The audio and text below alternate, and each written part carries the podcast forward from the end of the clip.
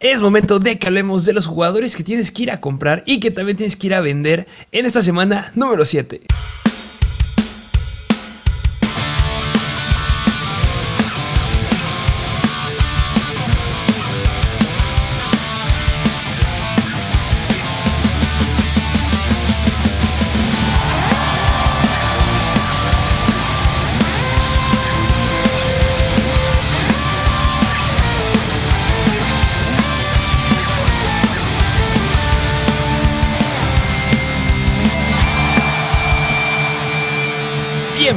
A un nuevo episodio de Mr. Fantasy Football.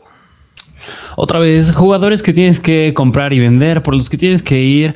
Y pues esto siempre es ya, es de cada semana, pero es que son necesarios estos trades. Necesitas vender jugadores que están siendo muy explosivos, comprar jugadores que están muy barato para el resto de la temporada. Justamente ya lo dijiste bien, eh, es un episodio que ya se lo saben. Este episodio justamente es el que te puede ir a hacer mejorando a tu equipo. A lo mejor y no, no fuiste a agarrar waivers de los que dijimos en el episodio de hace dos días, pero está bien porque seguramente vas ganando. O necesitabas ir a, no sé, que hay muchos este, jugadores que se ausentan. Ahorita tenemos que equipos no juegan para que lo consideres. Y priorizaste en ese tipo de jugadores en waivers, pero en el episodio de Buy and y en, la, en los días de Buy and es la oportunidad para que mejores a tu equipo y para que te vayas para arriba. Porque justamente, algo que me gusta de, ya esas semanas que hay bye, tú me dirás tu, mejor opinión, es que como muchos empiezan a tener buys, sus jugadores principales no tienen respaldo. Entonces es más fácil que les puedas clavar un trade y que puedas conseguir jugadores que son muy buenos a futuro y que a lo mejor no están considerando esos equipos que tienen que ir a buscar algo, pues algo más bajo. Es cosa de aprovecharte, la verdad. Sí, que tampoco este episodio se trata de nada más, o sea, es decir, jugadores aleatorios que tienes que vender y ya, porque tú justo un jugador que estábamos considerando seriamente incluir es, por ejemplo, Kyle Pitts. Y Kyle Pitts, pues, tuvo un buen jugador, tuvo un touchdown, pero pues no está teniendo el volumen y es algo que se sabe y es algo que es muy difícil que si quieres hacer un trade te lo acepten. Que si, mira, si o sea, es que si te sale, pues va, es momento de hacerlo, pero dudo que alguien lo haga, lo acaba de decir perfecto. Justamente son jugadores que tienen un buen escenario, que están pintando bien, que no vienen decepcionando como lo ha hecho Calpitz a lo largo de la temporada. Y, este, y que tienen valor, en verdad. Y otros que tienen valor muy, muy bajo. Ay, no sé. Y que poco van a ir subiendo. Hay nombres que, me llaman mucho la atención, la verdad, ¿eh? que no me esperaba que llegaran al Bayern Así es, y además de hablar del Bayern Cell, pues como siempre es hablar del Thursday Night Football, ese juego de Arizona en contra de Nueva Orleans, pero pues ya llegaremos a ese juego porque pues nuevas adquisiciones, jugadores que se siguen perdiendo partidos, ya llegaremos a ese punto. Qué horror. Eh, seguramente ya saben quiénes no juegan, ya lo rediremos en su momento. Pero sí me gustaría decir algunas noticias que ya llegaron y que hay ahorita. Eh, que este. Los. Los que son el tema en la NFL, los Denver Broncos. Nathaniel Hackett ya dijo que Melvin Gordon sí va a ser su running back titular esta semana en contra de los Jets. Ya no sé si creerle, ya no sé nada. Este Russell Wilson, día a día, la lesión en el hamstring parece ser que es más importante de lo que hubiéramos esperado y también podría podríamos ver a Drew Locke. Que, bueno, Drew Locke ya está en Nueva Orleans, digo, no, hay no sé quién sea. ¿Sigues acordando ¿Quién está? los Broncos. Mira, la verdad no tengo memoria quién esté ahorita ya atrás de Russell Wilson, pero pues va a ser bajas importantes para el valor que tiene. Pues, pues nada más Cortland Sutton, porque es el que está produciendo, ya ni siquiera Jerry Judy ni Albert O. Está Brett Ripien.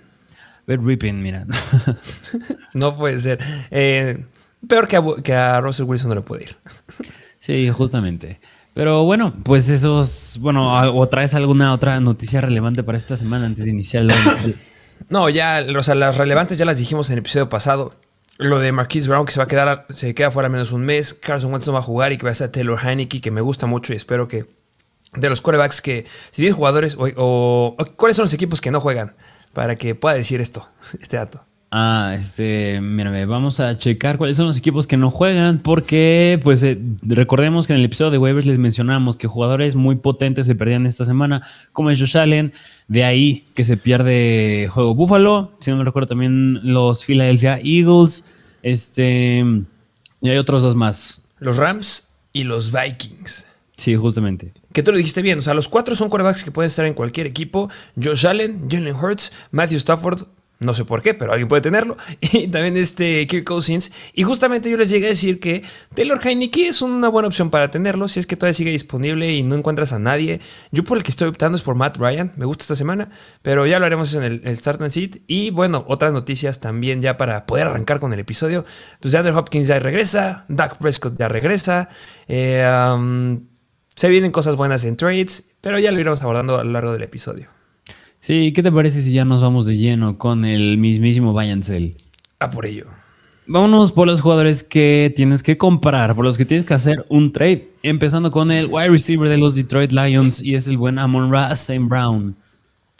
El señorón Amon Ra Sam Brown, que eh, este me gusta, de verdad. Si lo puedes conseguir, yo creo que es una gran opción nos han llegado varias preguntas de, oigan, tengo a Morrison Brown, lo quiero vender, eh, me recomiendan darlo por, no por ahí me llegan a decir uno de por Troy McLaurin, algunos lo querían vender por Raheem Moss, fue este Marquise Hollywood Brown, que qué bueno que no lo hicieron, pero no, o sea, de verdad, Amon Russell Brown es un wide receiver elite que ha tenido tres muy malas semanas, considerando su lesión, y, bueno, se perdió la semana 6 con el bye. Sí, y es que mira, de, la, de hecho, las veces pasadas que mencionábamos a Amon Brown en este episodio de waivers, fue, si no me recuerdo, hace dos semanas, si no es que la semana pasada, y tenía que ver porque últimamente se había estado se perdió un partido, regresó, jugaron contra los Patriots, demasiado deficiente, pero se entendía porque estaba limitado por sus lesiones, y la semana pasada, semana de bye, es decir, van alrededor de tres semanas que quien tiene a Monrason Brown no ha recibido algo sólido de parte de él. Así que ahorita pueden estarlo infravalorando mucho, que no le está haciendo nada en su alineación y, y yo creo que no es que lo infravaloren hacer un wide receiver que tienes que es tu wide receiver 2 o tu flex. Me queda claro que incluso lo, muchos lo ven como tu wide receiver 1, pero es que Morrison Brown yo creo que tiene el potencial de muy cercano estar acá en el top, dentro del top 5 de mejores wide receivers al final de la temporada y ahorita es lo más barato que podrías llegar a encontrarlo. Yo creo que sí. Eh, mira, lo que acabas de decir, que muchos lo están viendo como wide o no, muchos lo veían, yo creo, en las primeras dos semanas que tuvo, que fueron increíbles, que estuvo promediando literal 29 puntos fantasy, eh, lo veían como wide o no. Después se cayó mucho, consideraron también, también la lesión, y muchos ya lo consideran wide receiver 2. Pero algo es bien importante y que es un, un, contraste que va a haber con los jugadores que les digamos que tienen que vender, es que el target share que tiene Monra Brown es increíble. Tú siempre nos has hablado de los target, del target share, eres el experto en target share porque ahí sabes bastante, pero o sea, el target share que tiene Monra Brown, considerando que ya tiene dos semanas que nos dio 13.3 puntos fantasy y otra que dio 5.8 puntos fantasy, es de 32.8%. Demasiado volumen. Tú luego siempre me preguntabas, ¿cuál es un buen target share que consideras que tenga un buen wide receiver, incluso un wide receiver elite? Llega a ser, yo creo que más del 30%. Ahí entran wide receivers que ya son elite, lo está teniendo Morrison Brown. Y mira, otra estadística que me gusta muchísimo con él es que es el quinto mejor receptor en cantidad de targets que recibe por las rutas que corre. Es decir, en el 34% de las rutas que corre, este, Jared Goff le lanza un, lo busca. Es decir, es el quinto mejor detrás de jugadores como pues Tyreek Hill y Drake London, que son los únicos jugadores que están por encima del que tienen más de 100 rutas corridas. Pero pues Amon Brown tiene números elite. De verdad, si lo están infravalorando, si lo están infravalorando mucho ahorita, aprovechate de, de ello y haz un trade por él. Que, que sí, ¿eh? yo sí lo haría. Eh, por ahí había visto un, un, trade que podría salir. ¿Tú qué dirías? ¿De qué lado estarías este, en este? Recibir a, a Monra Brown y también recibir a un Joe Mixon, por ejemplo, a cambio de Cooper Cup. A Morrison Brown y Joe Mixon. Yo, yo sí lo haría. Yo sí me iría más del lado de Amon Ray y Joe Mixon. Que, eso es real, ¿eh? De verdad, si tú tienes a Cooper Cup, ve la calidad de jugadores que puedes conseguir con Cooper Cup, que no estoy diciendo que sea malo, pero de verdad, Amon Brown tiene el potencial de dar números como Cooper Cup factor importante, ya podría regresar este Jameson Williams, pero va a tardar en que tome repeticiones ahí. Amora Brown es elite, es increíble, espero que no se lastime. Pero si, si no se lastima, es un wide receiver uno sólido. Lo dijiste bien, puede quedar dentro del top. No sé, top 6, top 7 si lo veo acabando la temporada. Y me encantaría tenerlo. Y es justamente de los jugadores que yo estoy apuntando a conseguir. Y si tengo un wide receiver elite, háblese un un Cooper Cup o un Justin Jefferson, podría hacer un cambio por una Morrison Brown y un running back 1 sólido, también un Dalvin Cook podría entrar por ahí, yo más que feliz. Sí, sí, de acuerdo. Y, mira, hablando de Cooper Cup, yo creo que, mira, no es que esté siendo malo, está siendo muy bueno, pero cada vez Pues esta semana en targets ya lo llegó a superar eh, Allen Robinson. No quiero decir que va a ser una tendencia al resto de la temporada, pero igual por el juego de Matthew Stafford, porque nada más su única arma es Cooper Cup, las defensas tienen que hacer algo. Me da miedo que en poco a poco empiece a bajar su valor de Cup. Sigue siendo elite, pero digo, yo por eso sí prefiero el lado de Amon y Mixon en el ejemplo que me pusiste. Sí, sí, y que no estamos diciendo que Cooper Cup está entrando justamente los jugadores que tienes que vender. No, ah, ese no está entrando. Porque, o sea, pero sí es un trade que yo sí consideraría seriamente hacerlo para conseguir a Monroe Brown. Pero pues bueno, ahí tienen al buen Ramon Brown. Hagan un trade por él. Vámonos al siguiente jugador que les traemos, que tienen que comprar. Es otro wide receiver. Este es de los Tampa Bay Buccaneers y es Chris Godwin. Señorón, Chris Godwin, que, que viene bien. Eh, bueno, viene bien y también lo que me gusta y por algo, por lo que está aquí, es porque Tampa Bay viene mal. ya dijimos de lo mal que se vieron en el partido de la semana pasada en contra del segundo equipo de los, de los Steelers. Pero me gusta cómo se está viendo este Chris Godwin. Y tiene algo muy similar a Morrison Brown, ¿eh? Muy, muy similar, que es el target share. Sí, sí, justamente porque estos Tampa Bay Buccaneers están lanzando mucho el balón, específicamente Tom Brady está lanzando mucho el balón, también tiene que ver que pues, están viendo bastante deficientes en su juego, pero si el quarterback lanza mucho, los wide receivers se benefician. Y si hay alguien que se está beneficiando mucho de esos targets, es Chris Godwin, además de que todavía no mete un touchdown. Justamente, factores bien importantes. No ha metido touchdown, que eso tiene que ver mucho con que ha dado, o sea, en lo que lleva de la temporada, viene jugando solamente cuatro juegos y está promediando 11.8 puntos fantasy. Ojo con eso. Pero con solo, o sea, con con la cantidad de targets que está teniendo, y no solo las targets, la cantidad de target share, no deberían de ser 11.8 puntos fantasy. Debería estar arriba de los 20. Porque el target share que tiene Chris Godwin es de 27.7. Es alto. Son de números de wide receiver elite, lo acaba de decir bien. Y en la semana pasada en contra de Pittsburgh, que es en teoría la que ha estado más saludable Chris Godwin, tuvo el 34.3% del target share gran, gran número que solamente le hace falta anotar o le hace falta tener jugadas un poquito más grandes, pero ahí está. El, dato que quieres buscar justamente los Whites es el target share. Y Chris Godwin lo tiene, todavía no explota. Se vienen tres semanas que me encantan. Van en contra de Carolina, que son la octava peor en contra de wide receivers. En la semana 8 van en contra de Baltimore, que son la tercera peor en contra de wide receivers. Y la semana 9 van en contra de los Rams, que son la décima peor en contra de wide receivers. Así que ahí lo tienen. Yo creo que, pues también, por aire sigue siendo el arma principal de Brady Mike Evans, pero después sigue Chris Godwin. Incluso yo creo que hay, bueno, como fue en el caso del partido de Pittsburgh, o sea, va a haber partidos en los que Chris Godwin va a superar en cantidad de targets a Mike Evans 100%. Y mira, Mike Evans también se ha caracterizado por ser el wide receiver que se queda con los touchdowns. Yo creo que ahí esa estadística la puede seguir ganando Mike Evans pero necesitas usar tus armas. Y Chris Godwin entra ahí. Todavía se sigue perdiendo tiempo Julio Jones. Así que Chris Godwin se me hace un wide receiver. No creo que entre en el este sí, tampoco en el rango de wide receiver 1, como a lo mejor y es el caso de Morrison Brown. Pero 100% entra como un wide receiver 2 si es que haces un trade por él. Pero, pero, es que con ese target share podría, o sea, si sigue repitiendo más de 30%, del 30% del target share, podría llegar a entrar en el rango de un wide receiver 1 bajo. Hasta eso podría estar que sí lo acaba de decir bien. Mike Evans es el que tiene los touchdowns. Chris Godwin va a depender muchísimo más de, de las oportunidades que tenga a lo largo del campo, que es muy diferente a Monra Brown, que él sí anota bastante. O que tiene muchas oportunidades adentro de zona roja. Pero tampoco es que Godwin no lo busque nada. O sea, la semana pasada lo buscó en una ocasión este, dentro de la yarda 20. En la semana 5 en contra de Atlanta lo buscó una vez dentro de la yarda 10. Eh, también tuvo una carrera dentro de la yarda 10 en contra de Atlanta, que eso me gustó mucho. Y también eh, Cameron Braid fue un jugador que buscó demasiado Tom Brady y que se llegó a lastimar. Todos recordamos esa lesión bastante fea que tuvo Cameron Braid. Y pues simplemente son lugares que siguen estando disponibles para seguir lanzando a alguien. Y si alguien tiene que empezar a buscar a Tom Brady, es a los que ya conoce, a los de confianza. Y pues ahí está Chris Godwin y Mike Evans. Así es, así que pues si considera seriamente ir por un wide receiver como es Morrison Brown y también Chris Godwin, valen 100% de la pena.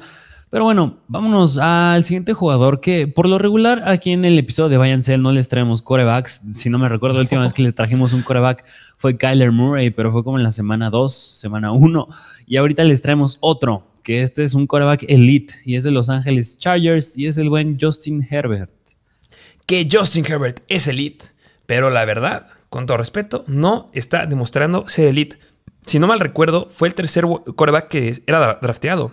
Sí, sí, sí. Se iba Josh Allen, Patrick Mahomes y en el tercer lugar estaba yendo Justin Herbert y se está quedando, si no me equivoco, está en el lugar número 9 por ahí este, de corebacks, bueno, dependiendo cuál sea el tipo de marcador que tú uses, pero en algunas ligas hasta llega a estar después del 15.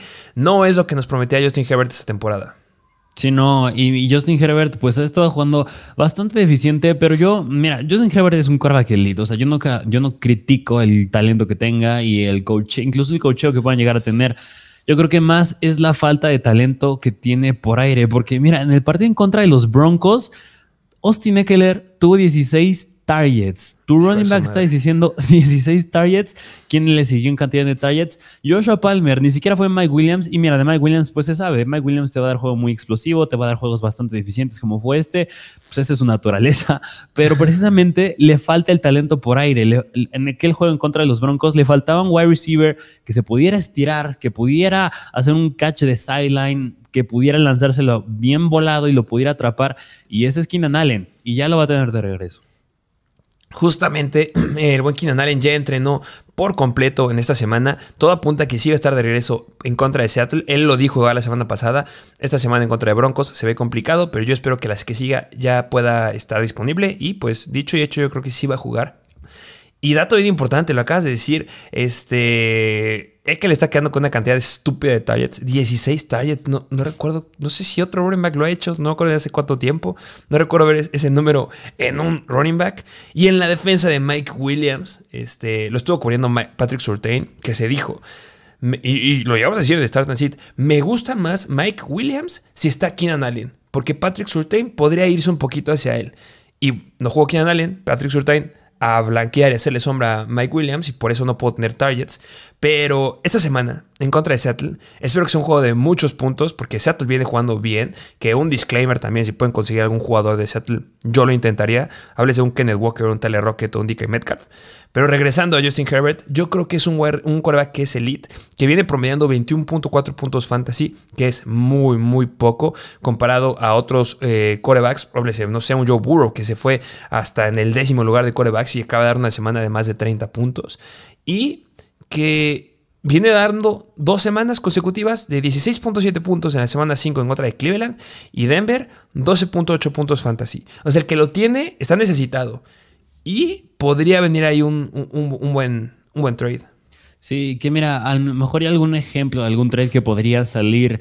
Que yo no creo que este salga uno a uno. Yo no lo creo, pero a lo mejor en un paquete metiéndole algún jugador que tampoco sea de tanto valor, pero a lo mejor y un Justin pides un Justin Herbert y tú tienes a Joe Burrow. ¿Cómo lo ves? Híjole, eh, ahí tengo un problema. Porque muchos están diciendo que vendas a Joe Burrow. Yo no, yo no quiero vender a Joe Burrow. yo no me considero entre de esa gente.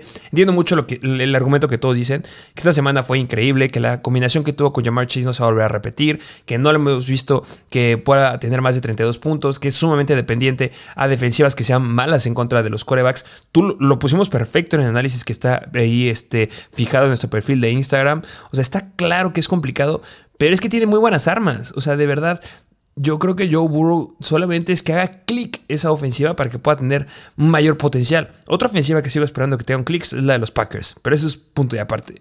Pero que haga un buen clic Joe Burrow puede irse para arriba. Pero entiendo si alguien es que, quiere soltar a Burrow, quiere conseguir a Herbert, pues yo creo que sí lo puede hacer. Y si puede sacar a otro jugador por ahí, adelante. Eh, ¿Tú te quedas del lado de Joe Burrow o de Justin Herbert?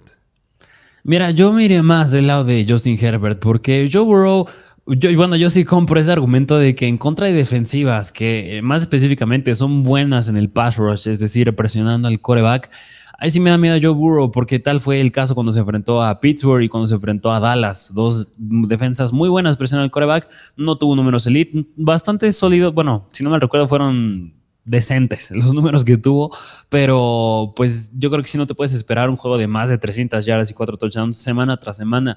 Y yo creo que eso sí lo espero más de Justin Herbert. Sí, es que con Keenan Allen debe de mejorar muchísimo el escenario que tenga. O sea, de verdad lo que veíamos en la temporada pasada con Justin Herbert era muy, muy bueno. O sea, recuerdo perfecto que... No, no, vamos a recordar, vamos a ver cuánto les voy a decir. En promedio, la temporada pasada estaba promediando 26.6 puntos fantasy por partido. Ojo ahí, es un gran dato. Y este eh, Joe Burrow, que estamos haciendo ahorita la comparación, es, viene promediando esta temporada 25.3 puntos fantasy. O sea, el potencial que tiene Justin Herbert es demasiado, demasiado alto, dándote semanas de 44 puntos, 33, 40, 28, 27, 22, 31, en contra de buenas defensivas. O sea, se llegó a enfrentar en dos ocasiones a Denver, que son la cuarta mejor, y les clavó 26.8 puntos en una, en una semana. O sea, de verdad, con Keenan Allen yo espero que cambie mucho esta ofensiva. Y sí, entiendo 100% lo que dices de que te das un poquito más con, con este Herbert. Eh, no sé por qué hay algo que me dice que Joe Burrow tampoco es tan malo, que puede irle mejor. Pero sí, o sea, yo creo que algo que vamos a estar a tú y yo es que el punto más bajo para conseguir a Justin Herbert es este. A partir de que regrese Keenan Allen, va para arriba y no vas a poder conseguirlo. Y si tú tienes a quarterbacks Matthew Stafford, un Tom Brady, que no andan yéndoles tan bien y los agarraste como tu quarterback uno, sí. bueno. Sí, de acuerdo. Así que pues, Justin Herbert es un jugador bastante barato, bastante elite, como dice Sam Brown también. Ve por él de poder hacerlo. Pero bueno, vámonos al siguiente jugador que les traemos, que es wide receiver de los Dallas Cowboys. Y es el buen CD Lamb, que, como tú dijiste al inicio, ya regresa Dak Prescott. Clave. Dato clave de CD Lamb, que ya regresa a su compadrito Dak Prescott. Em, ¿Crees que le vaya bien a Dak Prescott esta semana?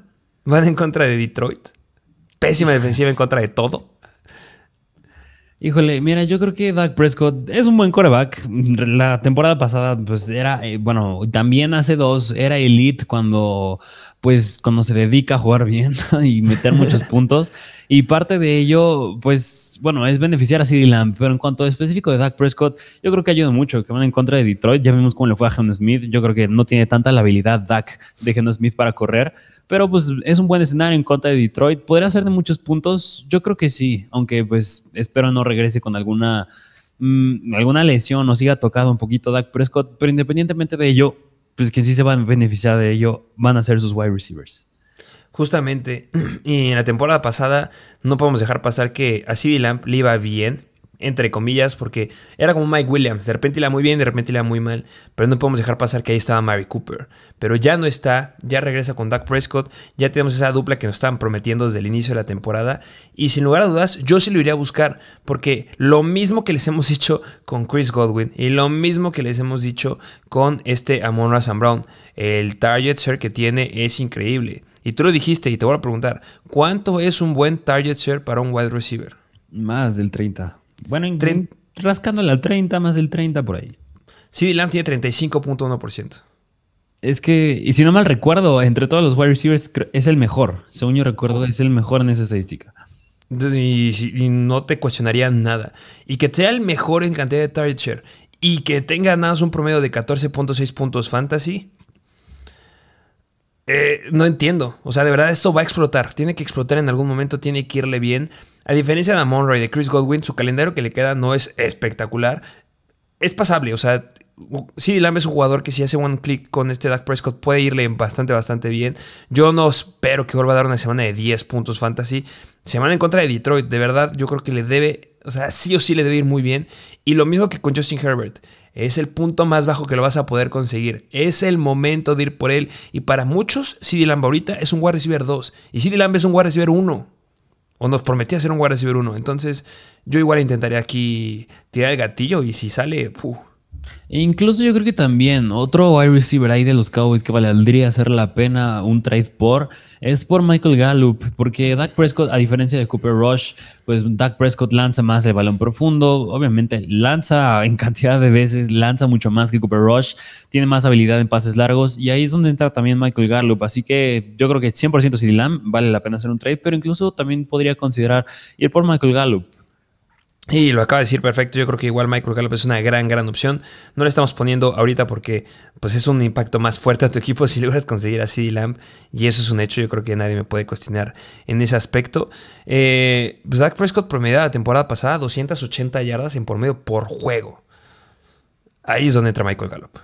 Sí, sí, sí. Así que, pues se los tienen, o sea, dos wide receivers que tienen bastante, se les sube el upside por esta llegada de Dak Prescott, regreso de Dak Prescott. Así que vayan por ellos. Pero bueno, vámonos al siguiente jugador porque tienes que hacer un trade que es Tyren de los Philadelphia Eagles y es Dallas Goddard. Me gusta. Eh, yo creo que muchos tienen problemas de Tyrant. Muchos tienen a Kyle Pitts. Muchos tienen a Darren Waller. Y aquí está. aquí está su oportunidad. Su oportunidad de tener un buen Tyrant.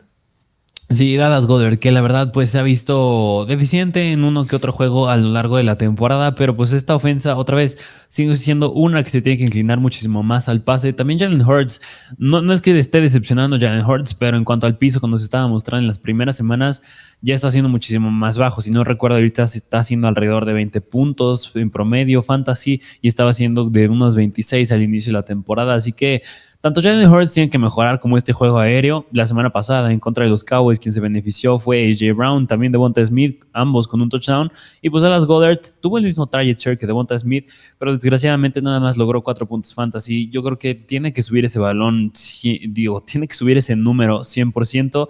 Así que esta ofensa es una que se tiene que inclinar más al pase y es algo que no hemos visto, al menos en las últimas semanas.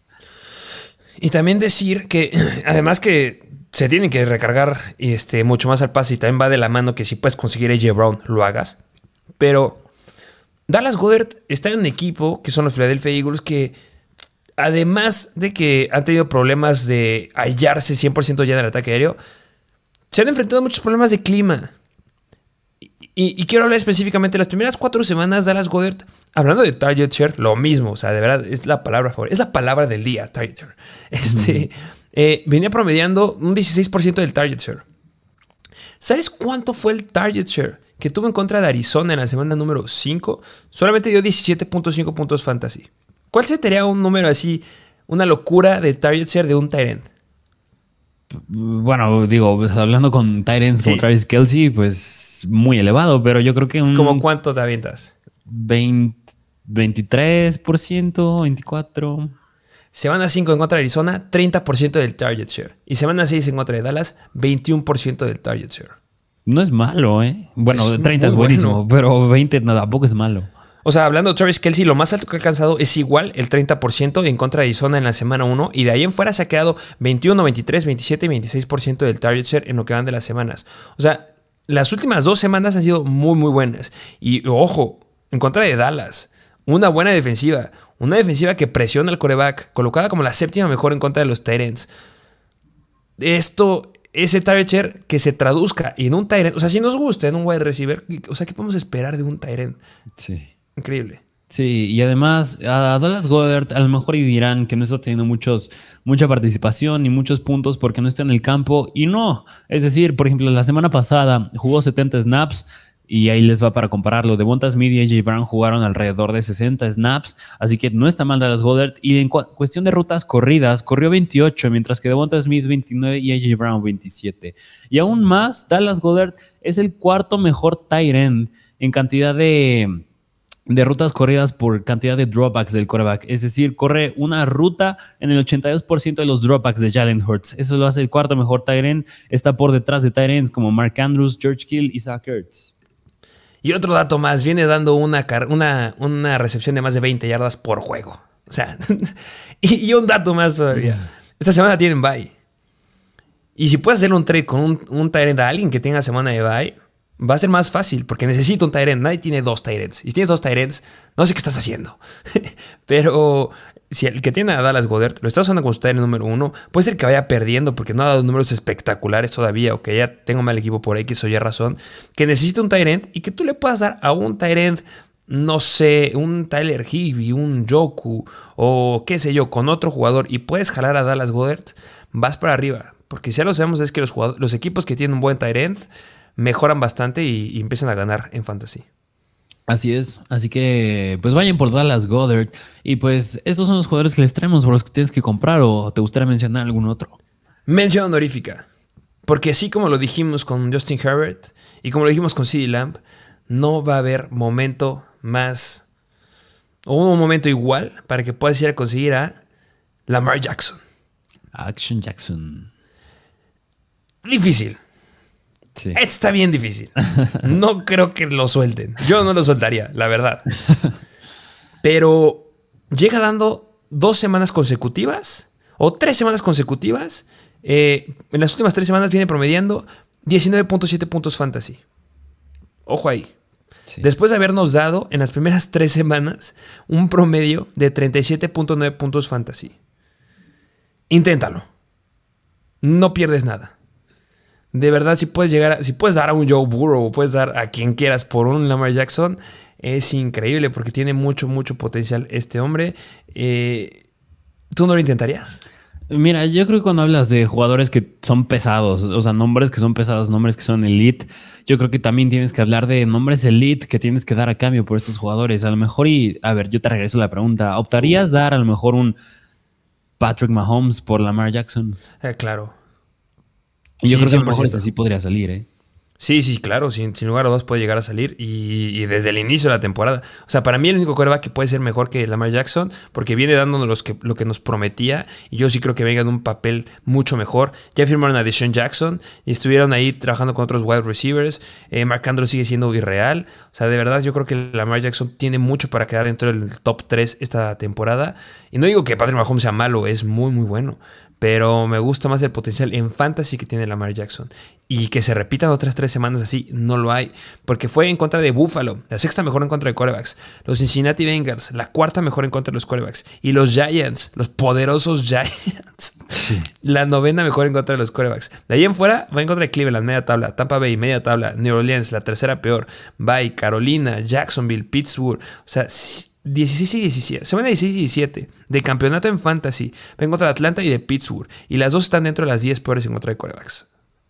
Así que Lamar Jackson es un jugador difícil, pero vale la pena hacer un trade por él porque pues, su piso, o sea, ya lo vimos, pero ahorita no está en él. Así que está barato ahorita. Sí, barato entre comillas, pero sí lo intentaría. Sí.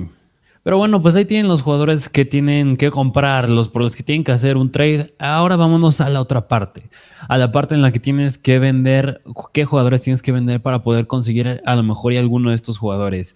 Empezando con el wide receiver de los Buffalo Bills y es el buen Gabriel Davis. Toma. ¿Qué qué?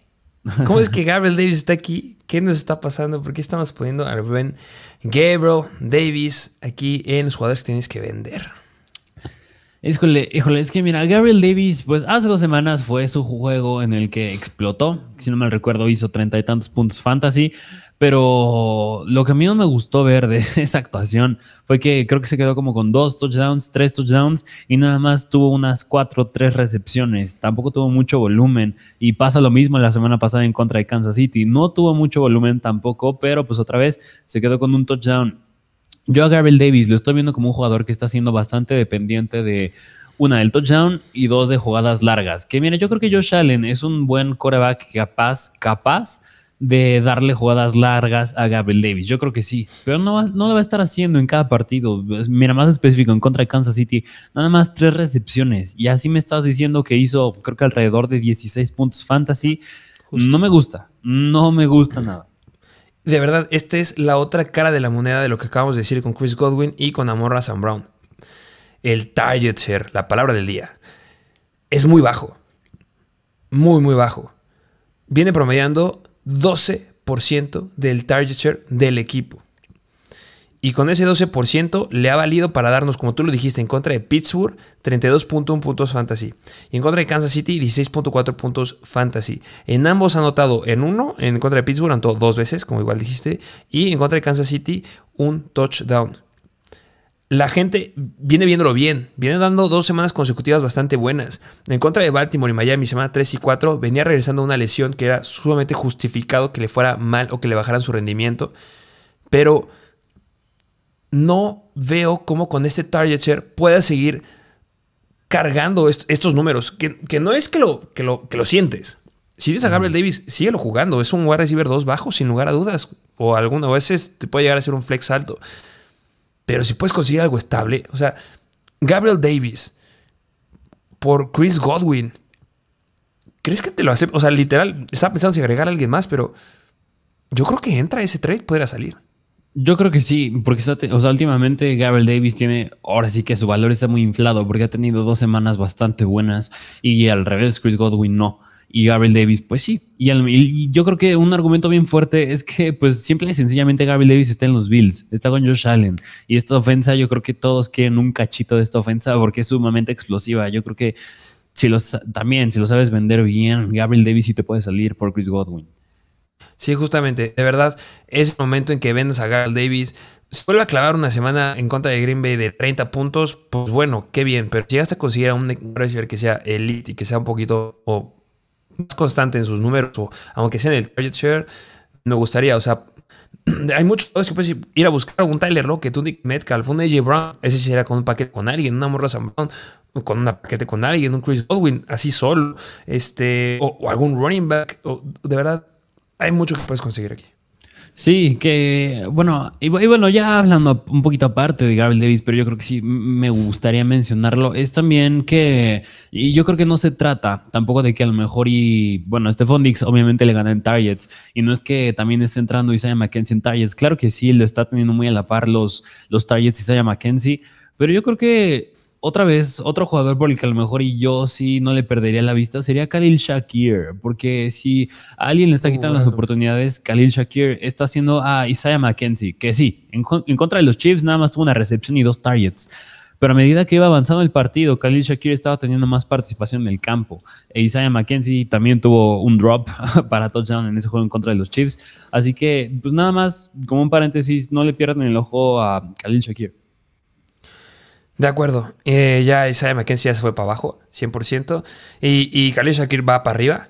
Pero mm, el problema es que no hay ningún escenario que yo vea en el que puedan aumentar el volumen para Gabriel Davis. Va a ser de jugadas largas, jugadas extensas, que, con ese target share es complicado. Sí, de acuerdo. Así que pues sí busca venderlo. Si puedes a Gabriel Davis ahorita que pues está inflado su valor y está siendo dependiente al touchdown. Pero bueno, vámonos al siguiente jugador que es running back de los New England Patriots y es el buen Ramondre Stevenson. Señorón Ramondre Stevenson que viene de darnos dos semanitas, ulala, chulada. Sí, sí, sí, porque le fue bastante bien. Pues la semana pasada en contra de Cleveland no jugó Damien Harris y le fue bastante bien. Pues pero bueno, fue también mucho, gran parte gracias a esa última, bueno, ese acarreo que tuvo de más de, si no me recuerdo, más de 30 yardas, 20 yardas de touchdown. Así que, y además creo que se quedó con otro ya de menor yardaje, pero pues tuvo un buen día en contra de los Browns, el buen Ramon Stevenson. Y por eso yo creo que muchos están preguntando por qué lo tengo que vender. Eh, lo dijiste perfecto. Este, acarreos largos. O sea, y no solo hablar de, los acarreos largos que tuvo en contra de Cleveland, también de los que tuvo en contra de Detroit, porque ahí tuvo dos acarreos de más de 20 yardas y uno de ellos fue de más de 40 yardas. En contra de Cleveland llevó a notar dos veces que le dijimos, empiecenlo por favor, y espero que sí lo hayan empezado. Pero ya se ve el regreso de Damien Harris. Este es el problema. Que, que no es que vaya a ser malo. Si te quedas con Ramón Stevenson, adelante. Pero la realidad de Ramondre Stevenson es ser un running back 2 bajo. Yo espero que ya con lo que le ha demostrado a, este Belichick pueda quedar un rol más hacia él. Yo veo a Ramondre Stevenson siendo el running back de poder, ya no Demen Harris. Situaciones de zona roja que le den la bola a, a Ramondre. O sea, de verdad, la cantidad que le dieron de oportunidades en zona roja este último partido. 6 acarreos dentro de la yarda 20. De esos 6, 4 fueron dentro de la 10 y de esos 4, 3 fueron dentro de la yarda 5. Además de dos targets adentro de la yarda 20. O sea, Va a ser el jugador el que le den las oportunidades en zona roja de poder y eso le va a seguir dando buenos puntos. Pero con Damian Harris baja mucho. No estoy diciendo que Damian Harris sea malo, no, es bueno. Y va a ser una repartición. Lo mejor que me encantaría es un 70-30, pero es sumamente complicado. Va a ser un 60-40. Yo espero que ya a favor de Ramondre Stevenson. Pero ahorita el valor que tiene es casi, casi de un running back 2 alto. Sí, así que pues yo creo que así que ya toma estos comentarios que estamos diciendo como quieras. Yo creo que si pues, te, apetece tenerlo como un running back 2 bajo, pues quédate con él sin problema. Digo, a lo mejor y Damien Harris se pierde otras semanas más adelante y se le sube el valor otra vez a Ramondre Stevenson, pero si no, pues puedes conseguir algo muchísimo más constante y más valioso mientras está este valor de Ramondre. Que, que yo espero que Damien Harris todavía se pierda una semanita más, ¿eh? Ok. Entonces, este yo veo una, situación bastante similar con este, un jugador que ha estado aquí, este, que tú llegaste a soltar en varias ligas, este, Jeff Wilson. Sí, precisamente. Una situación bastante, bastante similar, en el que Jeff Wilson venía teniendo un potencial muy, muy bueno, pero no podemos dejar pasar la pésima semana que tuvo la semana pasada, de 2.5 puntos fantasy. No estoy diciendo que le vaya a ir mal a Ramondre Stevenson, Stevenson, no, pero ahorita va para arriba. Y si se llega a tropezar un poquito, va a caer demasiado su valor. Entonces, eh, yo creo que Dame Harris todavía a perder una semana más. Esta sea buena de Romondre. Eh, intentaría hacer un trade por él, por algo mucho más sólido.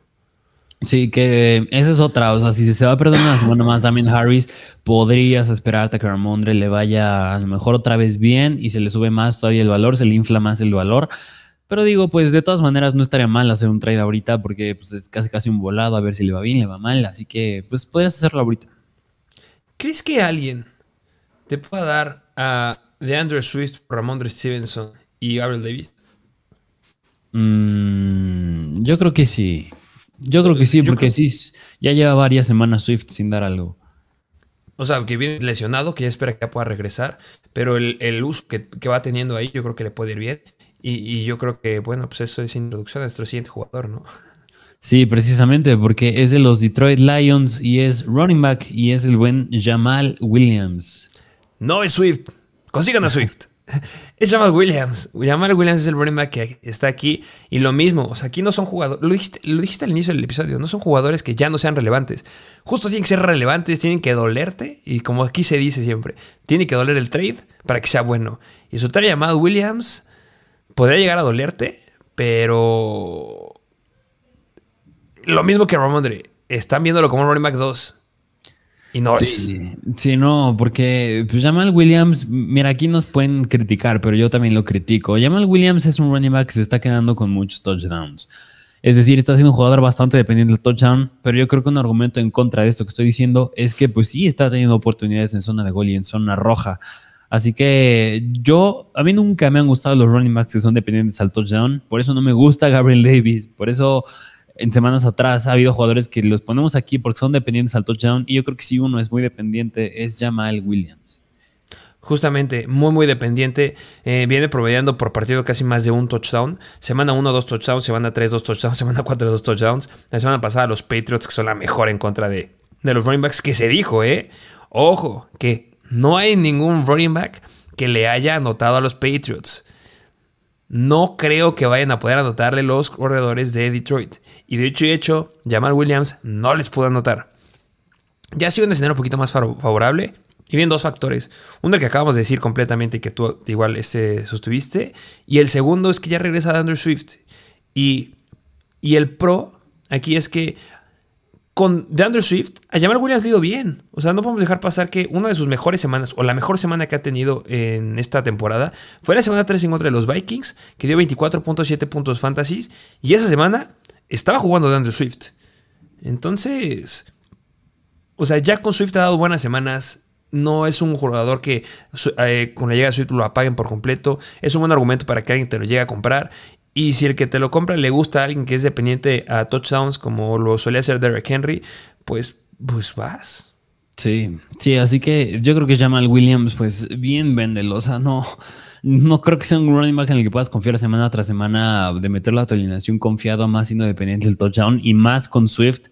Así que véndelo. Yo la verdad no, no me compro lo que he estado haciendo ya con Swift adentro, así que yo, yo sí lo mandaría a otro equipo.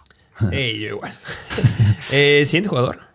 Ah, vámonos al siguiente running back que es de Los Ángeles Rams y es el buen Daryl Henderson. Que, mira, yo creo que con Daryl Henderson hay dos posturas. Nosotros nos inclinamos a una más, pero hay dos. Una puede ser que por la salida de K-Makers tome el rol de este caballito de batalla de tres downs y le vaya muy bien y sea un running back 2 sólido. O la otra es que como va a regresar Karen Williams, le va a quitar este, relevancia o incluso que puedan jalar a otro running back, no sé, Christian McCaffrey, y le puede empezar a ir mal. Y nosotros nos inclinamos más a esta. Y por eso está aquí en la parte de jugadores que tienes que vender. Y, yo creo que, o sea, estés del lado del que estés, algo que en los dos lados eh, están de acuerdo, es que hay muchas noticias alrededor del backfield de los Rams que firman a McCaffrey, que no firman a McCaffrey, que Kamekes que se va o que se queda o van a hacer un trade o no sé qué, que Carrie Williams ya regresa. O sea, ojo, no quieres un jugador que esté bajo mucho foco de reporteros porque significa que van a cambiar cosas ahí. Ahí estamos de acuerdo. Pero sí nos inclinamos 100% más a que Darrell Henderson se le acaba la fiesta cuando regrese Karen Williams.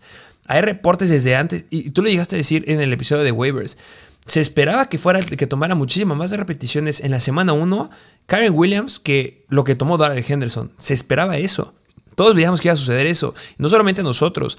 Acaba de salir un reportaje en, la, en The Athletic. No recuerdo quién es el reportero. Pero igual menciona el corredor favorito para Sean McVay es Karen Williams, no es Darrell Henderson. Y eso se veía desde la cantidad de oportunidades que estaba tomando en partidos de pretemporada. O sea, yo lo veía muy similar con este Brian Robinson. Brian Robinson tomó una gran cantidad de oportunidades en pretemporada. Sí, le pasó lo que le pasó, pero ahorita ya regresó a tomar el rol de running back 1. Y eso era lo que estaba haciendo Karen Williams. Lo draftearon. Le fue bien en el training camp. En pretemporada le dieron muchas más oportunidades. Y lo que decían las noticias era que le iba a ir muy bien, iba a tomar muchas oportunidades en la semana 1, pero se lastimó. Y ahorita se habla de que cae Makers. Y obviamente si tienes un jugador que está haciendo un problema ahí en vestidores y además tienes un jugador que te está gustando más, pues sabes que Cam Makers, pues haz lo que quieras, no juegues y te vamos a hacer un trade, bye bye. Porque están pensando Karen Williams. O sea, de verdad, si, si es disponible Karen Williams, agárrenlo, por amor de Dios. Y ahorita es momento de que hagas a, a cambies a Darrell Henderson, porque de seguro hay alguien en tu liga que tiene el otro argumento que Darrell Williams, ya, Darrell Henderson, perdón, ya va a ser espectacular. Sí, muchos están pasando por desapercibido a Kyron Williams, se están olvidando de él. Aprovechate de eso, o sea, hazle un trade a alguien que todavía dice a Darrell Henderson que le va a ir muy bien, va a ser este running back 1, running back 2, ya con él ya gané mi liga. Y no, nosotros no nos vamos a ese argumento. Usa, bueno, obviamente no le digas que va a regresar Karen Williams, pero véndele eso. Usa lo que tienes de que se va a ir K-Makers, él va a entrar con relevancia. Usa eso y obtén algo más sólido a cambio. Alguien que pues sí no le compita tanto en el backfield. Y que además está mal con Brown, ¿eh? También, o sea. Así además. también hay alguien más ahí. Y que esta semana en contra de Carolina, que suena la octava peor en contra de running backs, solamente dio 13.2 puntos fantasy porque anotó. Mm.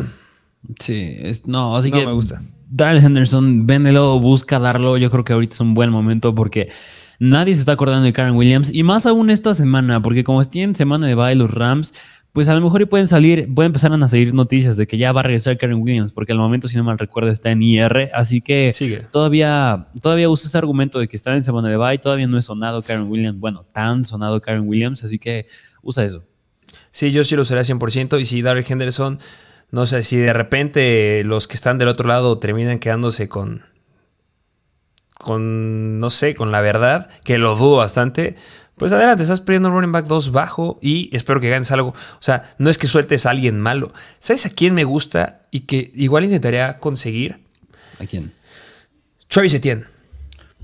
Travis Etienne, sí, un gran jugador, ¿eh?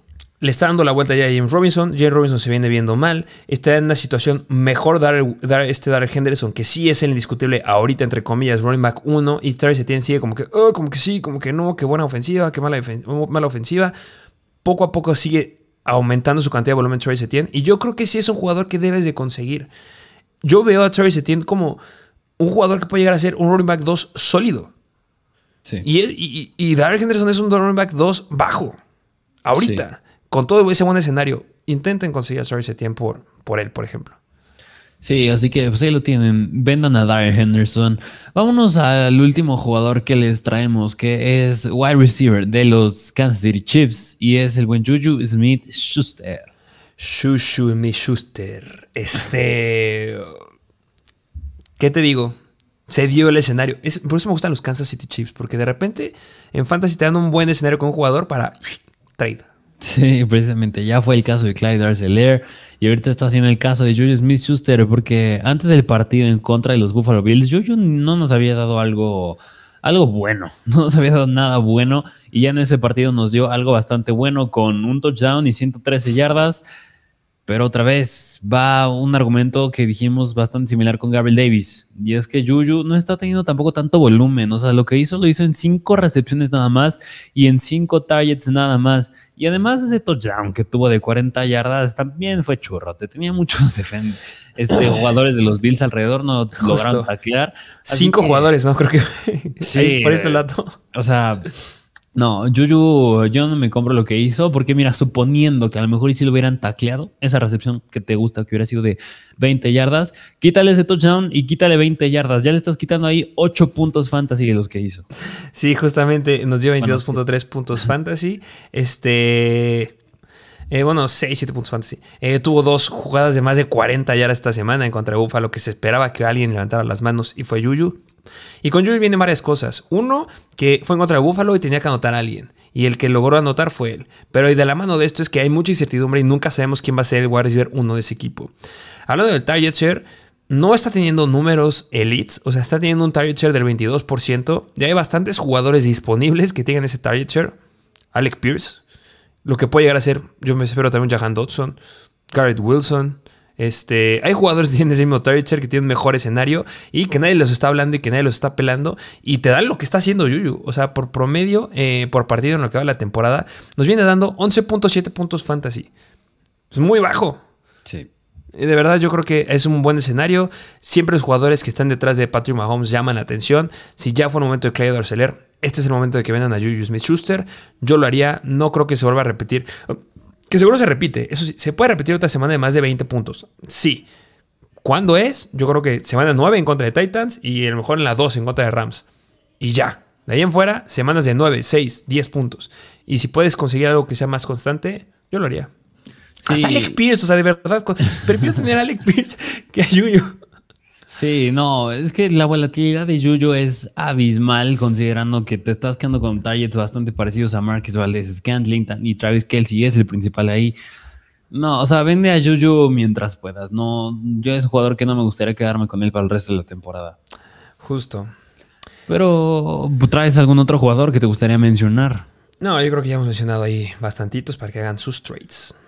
Así que pues ahí los tienen, jugadores que tienes que comprar y vender. Y vámonos a la última parte de este episodio, que es hablar del Thursday Night Football, el juego de hoy en la noche que es de los Arizona Cardinals visitando a los New Orleans Saints. El over-under es de 45 puntos, bastante regular. Los Cardinals proyectan 23 puntos y los Saints 22 y por eso son favoritos los Cardinals por un punto. Y en ese partido, gracias a Dios, no hay problemas de clima, así porque es un juego cerrado, es un domo, así que no hay problemas por ahí. ¿Qué lado quieres que analicemos primero? Vámonos del lado del, yo creo que el que muchos quieren escuchar, que es de los Arizona Cardinals, que obviamente Kyler Murray va adentro.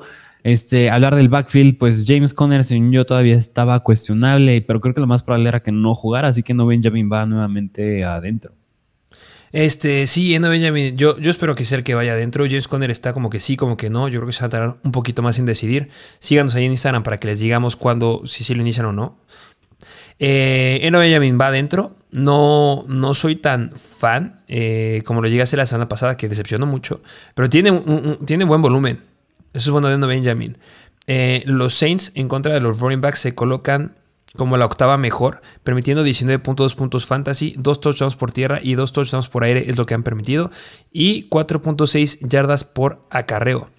Em, si no tienes opciones, si tienes jugadores que no vayan a jugar esta semana, que lo dudo, o sea, lo mucho, el que no, el único interesante de running backs es pues Dalvin Cook o Darrell Henderson.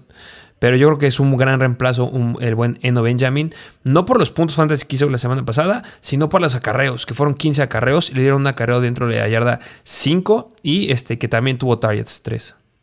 Sí, así que muy poca eficiencia por parte de No Benjamin. Yo, híjole, también, como bien lo dijiste, es una defensa complicada, pero pues el volumen lo tiene. Yo creo que a lo mejor lo puedes meter como un running back 2 bajo flex. Yo sí considero que puede llegar a ser un flex, la verdad. Ok, Ok, bueno, pues entonces ahí tienen al buen Endo Benjamin, métanlo así. Pero ahora sí, vámonos a la parte que muchos quieren escuchar, que es la de wide receivers, porque pues no está Marquis Brown, llega Robbie Anderson y regresa de Andrew Hopkins. A ver, no, no, un hecho es que Robbie Anderson no va a tener muchas oportunidades, va a ser limitada su participación. O sea, el último jugador que vimos que llegó a tomar un rol importante en un equipo cuando recién acaba de firmar fue con ese Philip Lindsay, en la situación que tuvieron los Colts en la que se le rompió Heinz en el partido y que entró este Jackson, Dion Jackson, y estuvo súper limitado Philip Lindsay, no le dieron muchas oportunidades. Obviamente le fue mucho mejor a Dion Jackson porque conoce el playbook y porque, pues, fue bueno, fue eficiente. Y aquí tienes buenos wide receivers. Yo espero que el wide receiver que pueda brillar más es Rondale Moore. Me gusta mucho Rondale Moore esta semana, que empiezo a Rondale Moore, empiezo a Andrew Hopkins y ya. No, no me no sé si estoy listo de iniciar a, este Robbie Anderson porque eh, es nuevo. Sí, sí, no, concuerdo. Además, sí, también salió una noticia de que pues sí no le van a dar mucho juego a Robbie Anderson y yo concuerdo contigo. Rondale Moore va a tener un gran juego porque pues Andrew Hopkins apenas es el primer juego en el que va a regresar. Van a jugar aparte en jueves, no tuvo mucha semana para prepararse. Sí, ya tiene experiencia ahí en los Cardinals, pero pues no le quita que sea el primer juego que va a jugar esta temporada. Y Rondale Moore, 100% mm, me gusta el upside que tiene esta semana. Y bueno, decías que no metías a nadie más, pero mm, yo creo que te referías a wide receivers, porque ¿cómo ah, ves sí, claro. Ah, pues Zach debe ir adentro. Este, yo creo que es un talent que la semana, bueno, ay, perdón, este, esta semana los Saints se colocan como la segunda mejor defensiva en contra de los Titans pero eh, lo que nos viene dando este Sackers es bastante, bastante sólido y no cambia nada. O sea, porque en promedio de targets, o hablando del target que es la palabra del día, el target que tiene eh, es de 23.9%, que es muy, muy bueno. La semana pasada 10 targets, en contra de la peor en contra de Tyrants, pero de la misma forma, en contra de la mejor en contra de Tyrants, también le lanzaron 10 targets. Eh, te va a dar puntos sólidos de cualquier este, Tyrant, a pesar de que se enfrenten contra una buena defensiva. Y pues yo sí veo una situación en la que esté Rondale Moore como el principal, y que tenga la mayor cantidad de targets, y después que esté bastante parejo entre Hopkins y Zach porque también Hopkins, que está en forma, tiene que aclimatarse. O, no sé si me espero ver a Hopkins wide receiver 1 todavía. Sí, sí, de acuerdo. O sea, así yo veo esta situación. Concuerdo contigo. O sea, así es este escenario para el juego de la noche. Pero bueno, pues ese es el lado de los Arizona Cardinals. Vámonos ahora al lado de los New Orleans Saints, que según yo al momento toda pinta también que Andy Dalton pues va nuevamente de titular. Pues este Danny Salen este, dijo, que, es el coach, eh, que se va a esperar hasta el último minuto para decidir si va James Winston o si va Andy Dalton. Eh, pues mira, sea quien sea, no cambia nada, la verdad. No juega Michael Thomas, ha sido descartado del partido. Eh, Jarvis Landry tampoco no juega. Y el que se espera que juegue es Chris Olave. Y Chris Olave sí lo empiezo definitivamente. Y también empiezo Alvin Camara. O sea, son los dos jugadores de los que se habla aquí y los dos van adentro. Sí, porque tampoco es que se tenga que hablar mucho de este lado de los New Orleans Saints. Pero pues a lo mejor y otro jugador con el que muchos a lo mejor van a tener duda, pues es el, el que nadie sabe el rol que tiene y es Tyson Hill. Que, que ah, en, híjole, es que ¿Qué, estadística quieres que te diga? en contra de los wide receivers, en contra de los corebacks, en contra de los Tyrants. O sea, porque si nos vamos en contra de Tyrants, los Cardinals son la segunda peor en contra de los, de, los Tyrants. Entonces, ese es, una, es un dato que, que, le favorece. La de corebacks, no creo que haya una forma en que le pueda afectar esto de los corebacks. O sea, Tyson Hill es un jugador, ya lo dijimos, que es sumamente volátil. Su piso, y se dijo la semana pasada, su piso es de tres puntos. Su techo es bien alto. Y por eso les dijimos, yo prefiero meter un Kyle Pitts que un, que un Tyson Hill. Porque el piso de, eh, eh, de, de, Kyle Pitts puede llegar a ser 10 puntos. Pero este compadre dio 4.7 puntos fantasy, nada más. ¿Podría darse el escenario en que lo pongan a correr y que empiece a robar este, touchdowns? Pues sí. Pero también está el escenario en que te dé 3 puntos nada más. Sí, así que, pues, si lo que quieres, como nos llegaron a preguntar en el live stream de la semana pasada, yo nada más necesito que mi Tyrant me dé tres puntos.